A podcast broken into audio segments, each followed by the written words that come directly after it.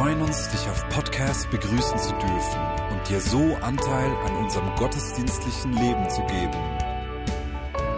Wir danken dir für jede Form des Mittragens. Mit einer Online-Spende auf der Website kannst du die Vision der Vinja Bern finanziell unterstützen.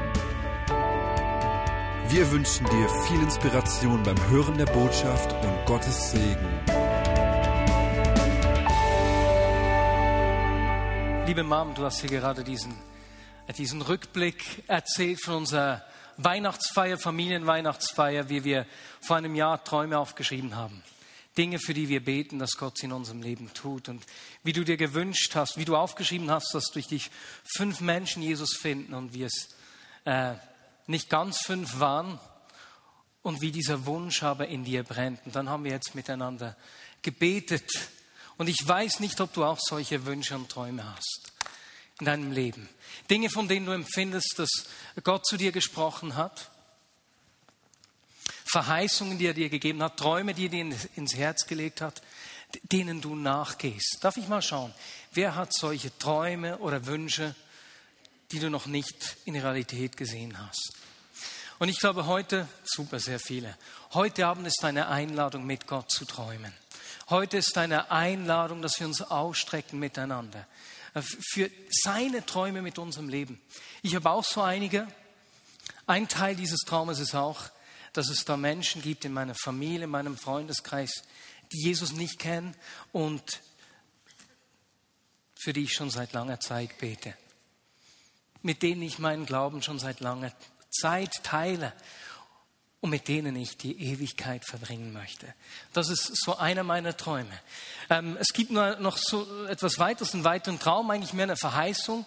Ich kann mich erinnern, dass schon in der Schulzeit, wenn ich im Zug saß, im Worp Bernli, äh, und von Worp nach Bern fuhr, kam es immer wieder vor, dass ich da plötzlich wie einen inneren Film hatte, der sich abgespielt hat. Und da saß jemand und ich habe begonnen, dieser Person Dinge zu sagen, die ich nicht wissen konnte. Und es war wie so ein Spiel, in dem Gott mir Worte der Erkenntnis gezeigt hat, Dinge, die ich eigentlich nicht wissen konnte über diese Person. Und für mich ist ein Traum, dass ich dort mehr erlebe. Etwas, wofür ich bete. Und es ist für mich eine Freude zu sehen, dass wir in der Vignette Bern, dass viele Menschen äh, das in zunehmendem Maß erfahren, erleben selbst. Aber ich strecke mich aus. Ich weiß, dass noch etwas an einer Verheißung verborgen. Oder ein weiterer Traum. Karl und ich, wir suchen schon seit einiger Zeit nach einem Haus, in dem wir gemeinschaftlich leben können. Und auch das, da haben wir jetzt drei Jahre gesucht, ist auch noch nicht sichtbar geworden. Aber ich empfinde, da hat Gott zu uns gesprochen. Und das sind so Träume, die wir mitnehmen. Und ich möchte uns heute Abend ermutigen, miteinander einfach uns zu öffnen für Träume, die Gott uns schenkt, so für Verheißungen, über die er zu uns gesprochen hat.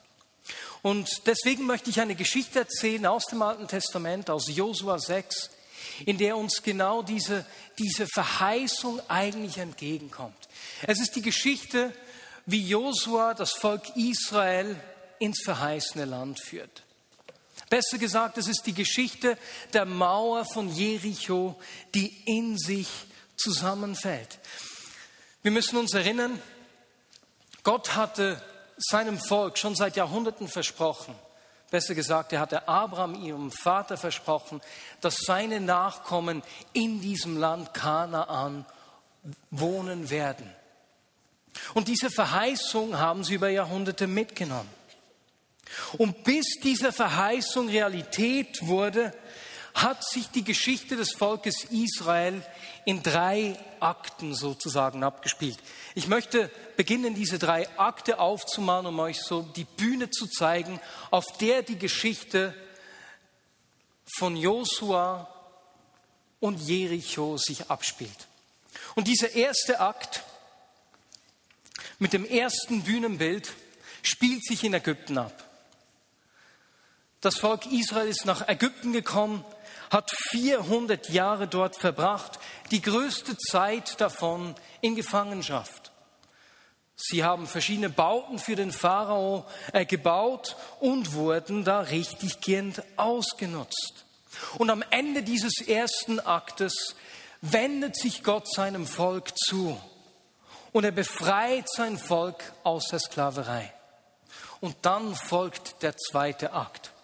Der beginnt mit diesem pompösen Herausführen aus Ägypten, aus der Sklaverei in die Wüste.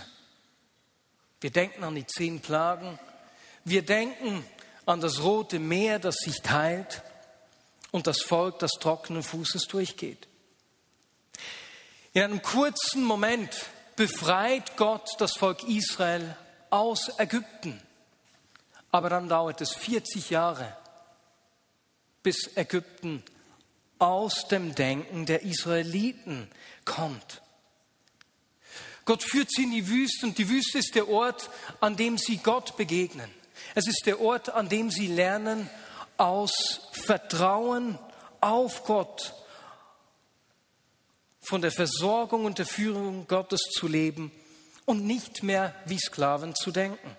Und so ziehen sie 40 Jahre in der Wüste ihre Kreise. Aber dieser zweite Akt ist nicht das Ziel. Die Wüste ist nicht das Ziel. Deswegen folgt der dritte Akt. Im dritten Akt führt Josua das Volk Gottes ins verheißene Land. Auch hier wieder teilt sich der Jordan und das ganze Volk kann trockenen Fußes durch den Jordan gehen. Wie wir sehen werden, stürzen die Mauern von Jericho ein und während sieben Jahren reiht sich Sieg an Sieg an Sieg. Die Sonne steht still und 31 Könige werden sozusagen früh pensioniert. Innerhalb von sieben Jahren nehmen sie das ganze Land ein. Sieben Jahre, in denen das Volk Israel ungeschlagen bleibt. Es ist eine ruhmreiche Zeit in diesem verheißenen Land, in dem die Verheißung, die Gott ihnen Jahrhunderte zuvor gegeben hat, Realität wird. Jetzt, wenn wir versuchen, diese Szenerie auf uns zu übertragen, dann können wir sagen, dass für uns Christen dieser erste Akt, na, das Bühnenbild in Ägypten, die Zeit ist, bevor wir Jesus kannten. Als Jesus uns befreit hat, wie wir auch in einer God Story gehört haben, und uns durch unser rotes Meer geführt hat, hat er uns nicht vom Pharao befreit, sondern er hat uns aus der Kraft und der Macht der Sünde und des Todes geführt. Er hat Freiheit gebracht, Versöhnung gebracht zwischen uns und Gott, aber genauso auch in unseren Beziehungen. Und nun lernen wir aus dieser Führung und der Versorgung Gottes zu leben. Und so sind wir unterwegs mit ihm, wie in diesem zweiten Akt. Wir lernen seine Stimme zu hören. Aber dann manchmal kann es sich so anfühlen, als würde sich unser Glaube im Kreis drehen, als würden wir irgendwie in der Wildnis stecken bleiben. Und so wie das Volk Israel, das in der Wüste versorgt wurde von Gott mit diesem Manna jeden Tag, das ihnen sicher nach 40 Jahren auch mal so ein bisschen zum Haus rausgehangen hat, so kann es sein, dass wir manchmal das Gefühl haben, hey, ich drehe mich im Kreis, es muss doch etwas mehr geben. Und wenn sich dein Leben so anfühlt, dann weißt du ganz genau, dass es mehr gibt und dass etwas geschehen muss. Und auch für uns ist dieses verheißene Land das Ziel. Das verheißene Land ist für uns Christen ein Synonym für das Reich Gottes. Die Herrschaft Gottes, die durch Jesus Christus sichtbar wurde, in unsere Lebensrealität hineingebrochen ist. Es ist ein begeisterndes Leben voller Abenteuer, Kraft und natürlich auch Herausforderung. Denn dort, wo das Reich Gottes diese zukünftige Realität in unsere Wirklichkeit hineinbricht, führt das zu Konflikten. Aber wir wissen, er ist mit seiner Kraft bei uns und durch ihn wird die zukünftige himmlische Realität in unserem Leben Schritt für Schritt sichtbar. Dieses verheißene Land ist ein Ort, an dem Siege nicht einfach nur Gelegenheit sind, sondern Teil des Laufs. Das verheißene Land ist aber nicht das gleiche wie Disneyland beispielsweise oder Hollywood. Es ist nicht ein Leben, in dem alles goldig glänzt, aber es sind Requisiten, die nur von außen schön aussehen. Nein, das Reich Gottes ist der Ort, an dem es Gnade für jede Schuld, genügend Kraft für jeden Kampf, Heilung für jede Krankheit und Hoffnung für jede Verzweiflung gibt. Es ist der Ort, an dem die Herrschaft Jesu in jeder Situation sichtbar wird. Und so glaube ich, dass Gott uns an, an diesen Ort führen will, dass er uns an Verheißungen erinnern will, die er uns gegeben hat. Und ich glaube, dass er uns heute einmal mehr einlädt, diesen Verheißungen, diesen Träumen Raum zu geben, groß zu träumen, seine Träume für unser Leben zu träumen. Denn er will uns Begeisterung, Freude, Kraft und Hoffnung schenken. Das ist die Bühne, auf der die Geschichte des Mauerfalls in Jericho spielt. Die Geschichte von Jericho ist sozusagen der Auftakt für diesen dritten Akt, in dem das Volk in das verheißene Land reinkommt. Und so wollen wir miteinander anschauen, wie Gott sein Volk in dieses verheißene Land hineingeführt hat. Denn genauso macht er das auch mit uns. Und wir beginnen die Geschichte bei Josua 6 im Vers 1. Die Tore von Jericho waren fest verschlossen, als die Israeliten heranrückten.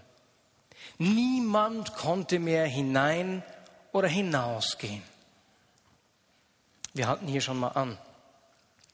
Wenn wir uns diese Mauern von Jericho vor Augen führen, die hier beschrieben werden, die Tore, die fest verschlossen waren, dann wissen wir, das war das Einzige, was das Volk Israel hier noch von diesem verheißenen Land getrennt hat. Es waren diese Mauern von Jericho. Und von diesen Mauern von Jericho weiß man seit Ausgrabungen im letzten Jahrhundert, dass es zwei Mauern eigentlich waren. Die erste Mauer war zwei Meter breit und acht Meter hoch. Die innere Mauer war dreieinhalb Meter breit. Und dieses Jericho hatte den Ruf, uneinnehmbar zu sein. Und die Bewohner von Jericho, ihnen sagte man nach, dass sie grausam waren und sie wurden nie bezwungen. Und so wie hier an diesem Beginn des dritten Akts diese Mauern als letzte Bastion vor dem verheißenen Land, vor dem Volk Israel stand, gibt es auch in unserem Leben immer wieder so solche Mauern, mit denen der Feind versucht, uns von diesen Verheißungen Gottes fernzuhalten. Mit denen er versucht, uns den Blick auf die Träume Gottes mit uns, auf seine Verheißungen zu verbergen. Denn wenn wir in diesem Kreis bleiben, in der Wüste, wo wir uns um uns selbst drehen, dann werden wir ihm nicht gefährlich. Und zu dieser Mauer, dieses Jericho, kann in deinem Leben beispielsweise sein, dass du gegenüber deiner Ehepartnerin, deinen Kindern oder einem Arbeitskollegen anders reagieren möchtest. Aber immer und immer wieder denkst du, dass sie oder er die gleichen Knöpfe drückt und du reagierst immer gleich. Und diese Reaktion wird vor dir wie eine Mauer die sich aufbaut. Oder es kann sein, dass du dir selbst nicht vergeben kannst. Und egal was du tust, egal was Gott in deinem Leben wirkt, welche God-Story du erlebst, immer und immer wieder kommen diese Schuldgefühle, die sich aufbauen, wie so eine große Festung vor dir. Vielleicht sind es Gedanken, bei mir läuft immer alles schief. Und dein Jericho sind diese falschen Denkmuster, diese Lügen, die dich im Selbstmitleid gefangen halten.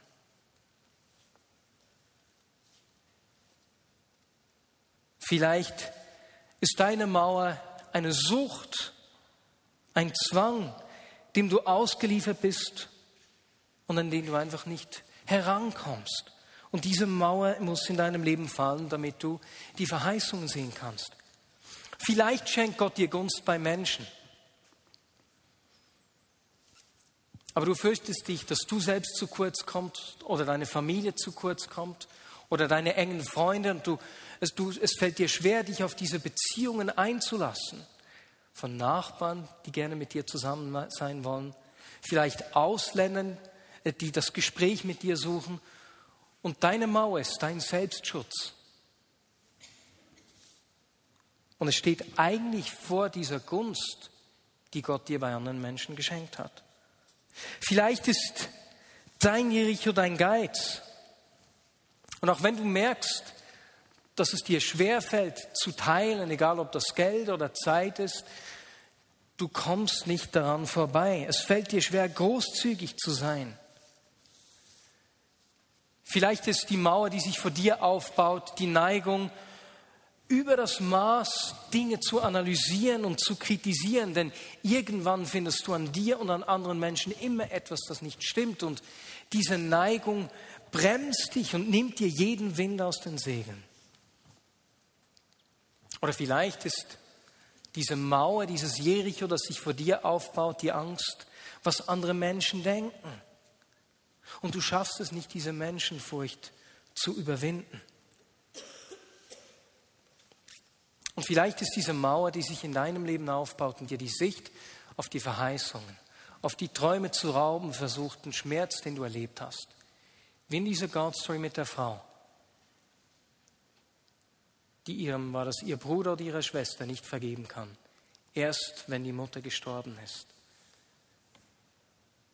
All das sind Mauern, Festungen, die das verheißene Land verschlossen erscheinen lassen. Dein Jericho ist jede Haltung, jede Einstellung oder jedes Verhaltensmuster, das dich davon abhält, die Verheißungen in deinem Leben, in die hineinzugehen und in der Realität des Reiches Gottes zu leben. Und um vorwärts zu gehen, müssen diese Mauern einfahren. Und genau danach strecken wir uns heute miteinander aus. Denn hier kommt ein großes Aber im Vers 2. Aber der Herr sagte zu Josua, ich habe Jericho, seinen König und dessen starke Krieger in deine Hand gegeben. Aber, jetzt führen wir uns vor Augen, dass einige Israeliten erst gerade vor 40 Jahren vor der gleichen Mauer standen. Josua war auch dabei. Er war einer der zwölf Kundschafter. Und als sie zurückkamen, haben zehn der zwölf darüber lamentiert, wie stark diese Städte befestigt sind, wie groß und stark die Bewohner sind und dass sie doch einfach keine Chance hätten. 40 Jahre später stehen sie wieder vor dieser Mauer. Und nun reagieren sie ganz anders. Was hat sich seither verändert? Gesundheit. Ist die Mauer dünner geworden? Ist vielleicht die äußere Mauer eingestürzt? Sind die Bewohner von Jericho so viel äh, netter geworden? Nein, in keiner Art und Weise. Was sich verändert hat, ist die Einstellung der Israeliten. Ihr Vertrauen auf Gott. Sie glauben Gott. Die Mauern mögen unüberwindbar scheinen, aber Gott ist auf unserer Seite. Der Herr wird sie einreißen. Und weißt du was? Genauso gibt es ein großes Aber bezüglich der Mauern in deinem Leben. Aber der Herr sagte zu Josua, ich habe Jericho, seinen König und dessen starke Krieger in deine Hand gegeben. Ist dir die Zeitform aufgefallen? Ich habe sie in deine Hand gegeben. Bevor sie überhaupt erst losgezogen sind. Gott sagt nicht zu Josua, jetzt geh, zieh gegen Jericho und nimm die Stadt ein. Nein, sondern Gott sagt zu ihm, hey, ich habe gewonnen. Ich habe sie, diese Stadt, den König und die Krieger, in deine Hand gegeben, bereits jetzt. Josua hat nicht um den Sieg gekämpft, sondern er hat aus dem Sieg gekämpft. Das wichtigste Wort, das uns im Buch Josua begegnet, ist das Wort Erbschaft. Es wird in unterschiedlichen Formen etwa 60 Mal gebraucht hier. Und der Hauptgedanke dieses Buches ist, dass Josua und das Volk Israel ihr Erbe annehmen. Sie haben nicht das Land erobert. Sie haben ihre Erbschaft umarmt.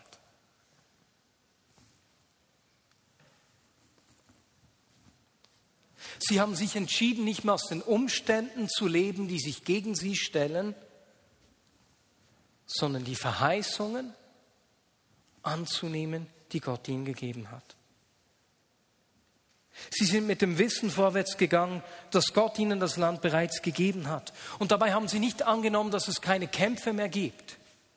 Das ist ja nicht so romantisch. Nein, aber sie wussten, wenn es Kämpfe gibt, gibt uns Gott die Kraft, die wir dazu brauchen.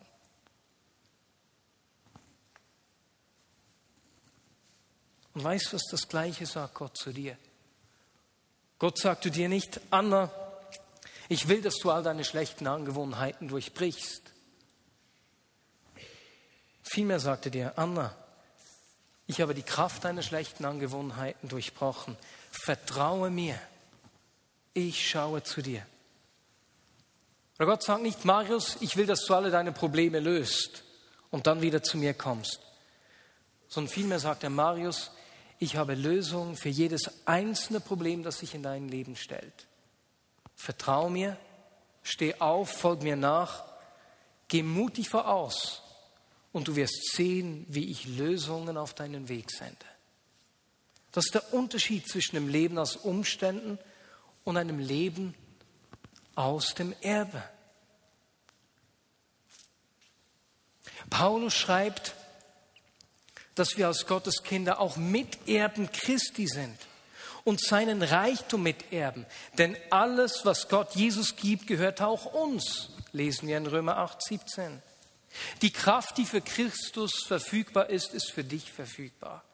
Jeder Segen, der für Jesus verfügbar ist, ist für dich verfügbar. Du bist in eine Krise hineingeraten, kein Problem. Jesus weiß, wie man aus einer Krise rauskommt. Du bist ein Miterbe Christi. Du hast rücksichtslose Nachbarn oder einen verletzten Ehepartner, dem du nicht vergeben kannst, kein Problem. Jesus kann vergeben. Er lebt in dir. Du machst dir Sorgen um deine Zukunft, kein Problem. Christus sorgt sich nicht und du bist sein Miterbe. Er lebt in dir. Und manchmal haben wir dieses falsche Bild, was es bedeutet, Christ zu werden. Manche Christen denken, das ist wie wenn man mit einer Schrottkarre durch eine Waschstraße fährt ne? und dann wirst du richtig schön gereinigt. Aber hinten raus kommt immer noch eine Schrottkarre. Nein, aber das stimmt nicht. Wenn Jesus in dir zu leben beginnt, dann geschieht was anderes. Als du Jesus dein Herz gegeben hast, hat er dir den Gefallen erwidert und er hat dir sein Herz gegeben. Du hast einen neuen Motor erhalten. Du wirst nicht nur von außen ein bisschen poliert, du hast einen neuen äh, Motor eines Rennwagens sozusagen erhalten. Johannes hat es folgendermaßen ausgedrückt im 1. Johannes 4,4. Denn der, der in euch lebt, ist größer und stärker als der, von dem die Welt beherrscht wird. Hast du das gehört? Denn der, der in dir lebt, ist größer und stärker als alles, das sich gegen dich stellen kann. Als jede Mauer, die sich vor dir aufbaut. Lass uns doch das einander sagen. Und zwar am liebsten genügend laut. Der, der in dir lebt, ist größer und stärker als der, von dem die Welt beherrscht wird.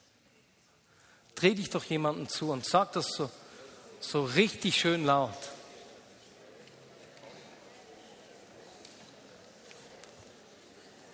Der, der in dir lebt, ist größer und stärker als der, von dem die Welt beherrscht wird.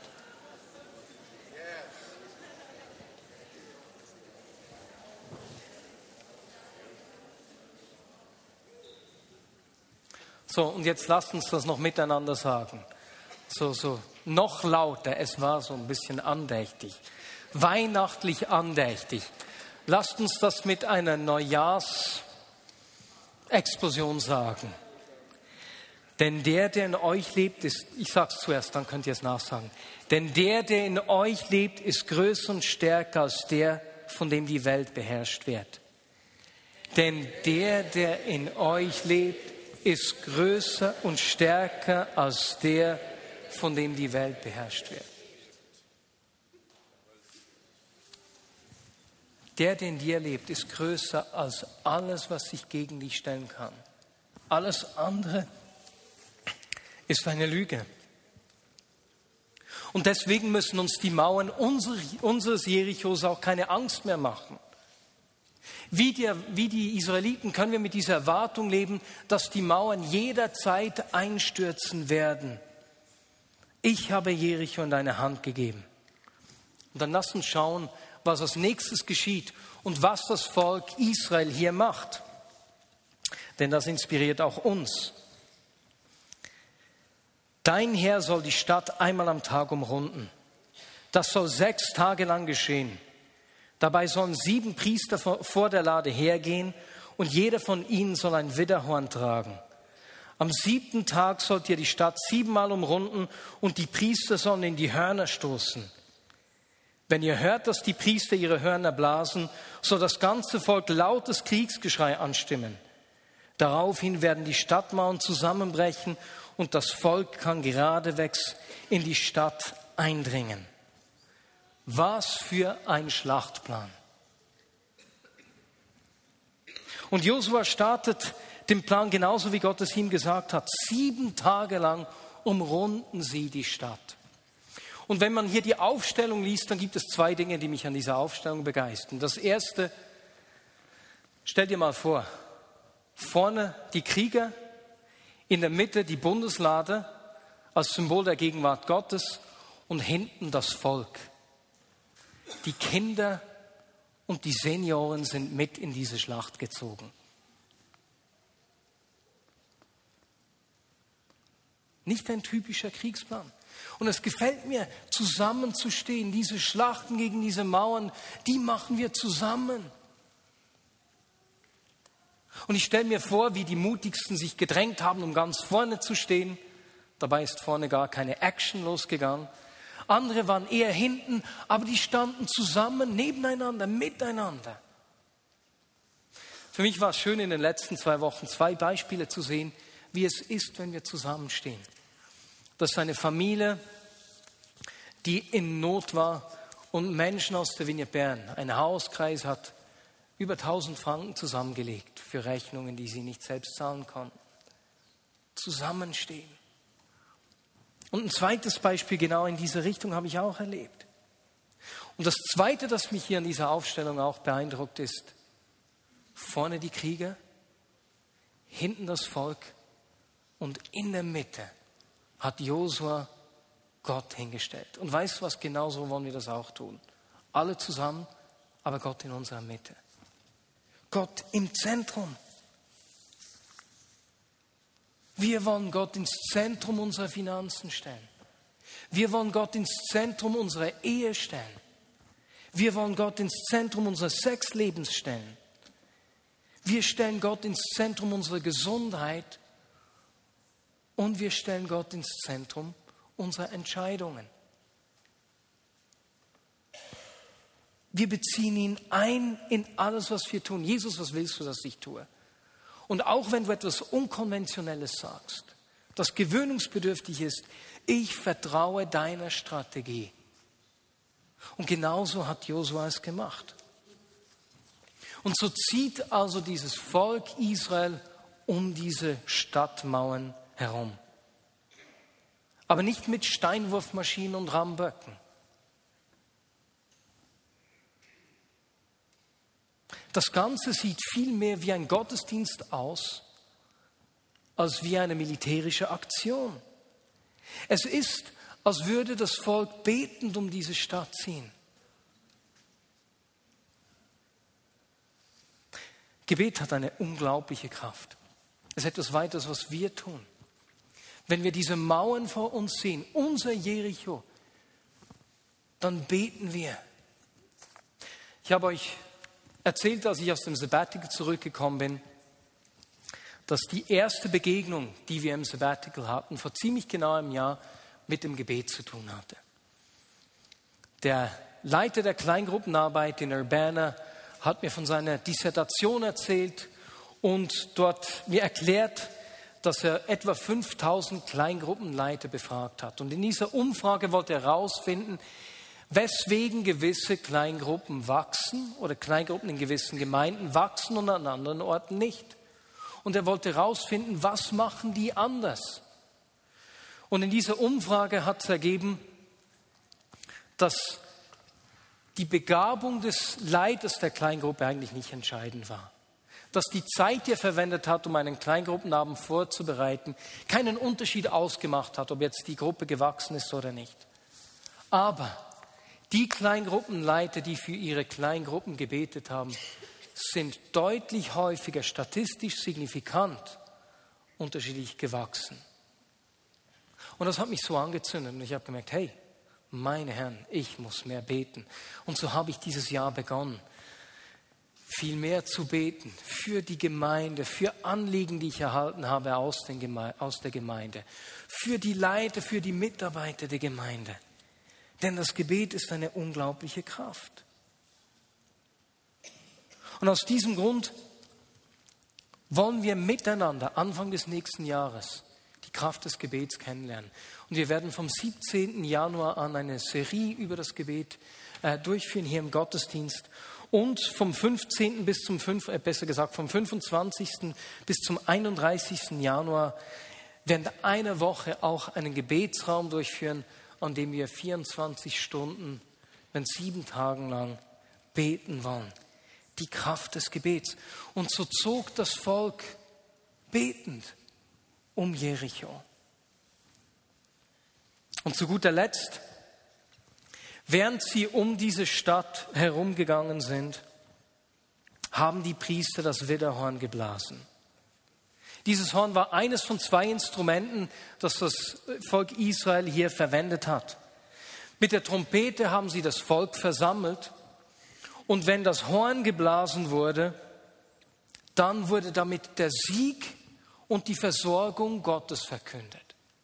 Und als sie also hier um Jericho herum marschiert sind und die sieben Priester diese Widderhörner geblasen haben, haben sie damit mit jedem Schritt gesagt, Gott hat uns den Sieg gegeben. Er hat uns versorgt. Gott hat uns den Sieg gegeben. Er hat uns versorgt. Gott hat uns den Sieg gegeben. Er hat uns versorgt. Gott hat uns den Sieg gegeben. Er hat uns versorgt. Immer und immer und immer wieder, während die Mauern noch standen. Jetzt bei uns sieht die Reihenfolge meistens etwas anders aus. Wir beten und dann warten wir,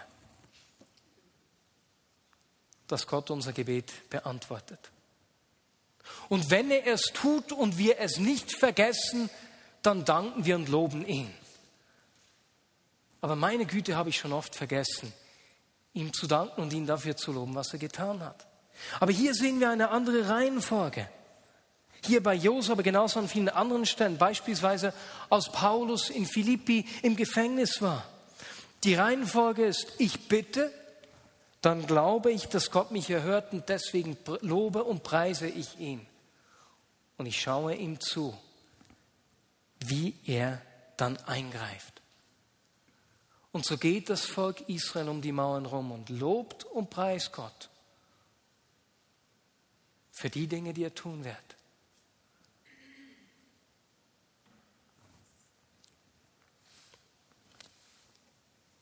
Und zu guter Letzt, als die Mauern fallen, nehmen sie das Land in Besitz, genauso wie Gott es ihnen befohlen hatte. Und genau das wollen wir auch tun. Es gibt noch so viele Träume, Verheißungen, die Gott bereit hat für dich. Dinge, die er in deinem Leben und durch dein Leben tun will. Und ja, es mag Mauern geben, die sich dagegen aufzubauen scheinen. Aber der, der in dir lebt, ist stärker als alles, was sich vor dir aufbaut. Und ich möchte, dass wir uns einen Moment, zu einigen Minuten Zeit nehmen, um miteinander zu beten. Und in diesem ersten Moment möchte ich gar nicht mit den Mauern beginnen, sondern lasst uns den Traum des verheißenen Landes träumen. Lasst uns den Blick gewinnen für diese Dinge, über die Gott schon zu uns gesprochen hat, vielleicht aber auch Träume, die er dir neu geben will. Und wenn du hier bist und du sagst, Jesus, Ich will in dieses abenteuerliche, verheißene Land, auch wenn es Schlachten mit sich bringt. Ich will mich nach deinen Träumen ausstrecken. Dann steh du jetzt auf. Vielleicht bist du hier, könnt ruhig aufstehen, vielleicht bist du hier und du hast aufgehört zu träumen wegen Dingen, die geschehen sind. Du sagst, hey, ich will neu träumen. Ich habe mich ausbremsen lassen und ich will neu zu träumen beginnen. Und jetzt bitte ich dich, wenn du aus, aufgestanden bist, ihm einfach mit deinen eigenen Worten auszudrücken, was du dir von ihm erwünscht.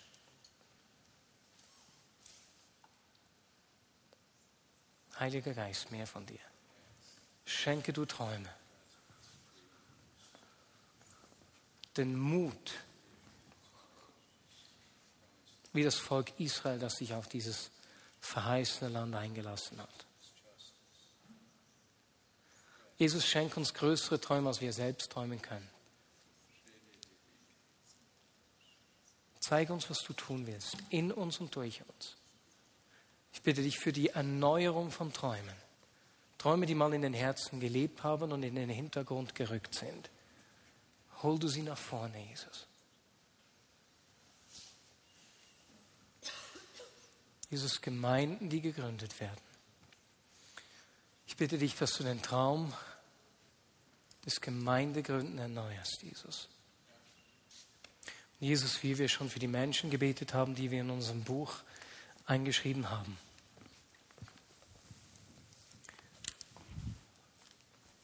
Dort, wo Menschen unter uns aufgehört haben, für sie zu beten, dich zu bezeugen, zu erzählen, was du in ihrem Leben getan hast. Lass du diesen Wunsch, dieses tiefe Verlangen, dass Familie und Freunde dich finden, ganz neu erwachen. Jesus, dort, wo, wo wir aufgehört haben zu erzählen, weil Eltern oder Geschwister nichts wissen wollten, lass es neu erwachen. Jesus, wie die Frau, die mir letzte Woche geschrieben hat, aus der Türkei, dass ihr 81-jähriger Vater sein Leben dir gegeben hat, nach Jahrzehnten. Keine Mauer ist zu hoch. Und ich möchte für etwas Zweites beten. Du kannst stehen bleiben, ich, du wirst gleich dich setzen dürfen, wenn es dich nicht betrifft. Wenn du während der Predigt gemerkt hast, dass es bei dir solche Mauern gibt, die sich aufgebaut haben und die wie vor dieser Verheißung stehen, die dir den Blick vor der Verheißung rauben wollen, dann bleib du stehen und alle anderen dürfen sich setzen. Und wenn du dich dann gesetzt hast, wirst du gleich zum Ministry-Team umfunktioniert.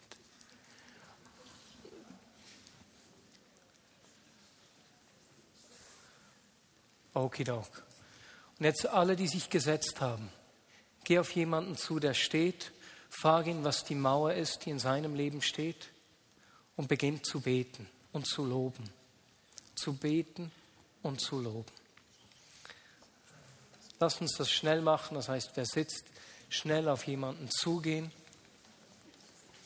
Bei unseren Jerichos. Ich danke dir für dein Eingreifen bei unseren Mauern. Ich danke dir, dass du größer und stärker bist als alles, was sich gegen uns erhebt und unseren Blick für deine Verheißung rauben will. Amen.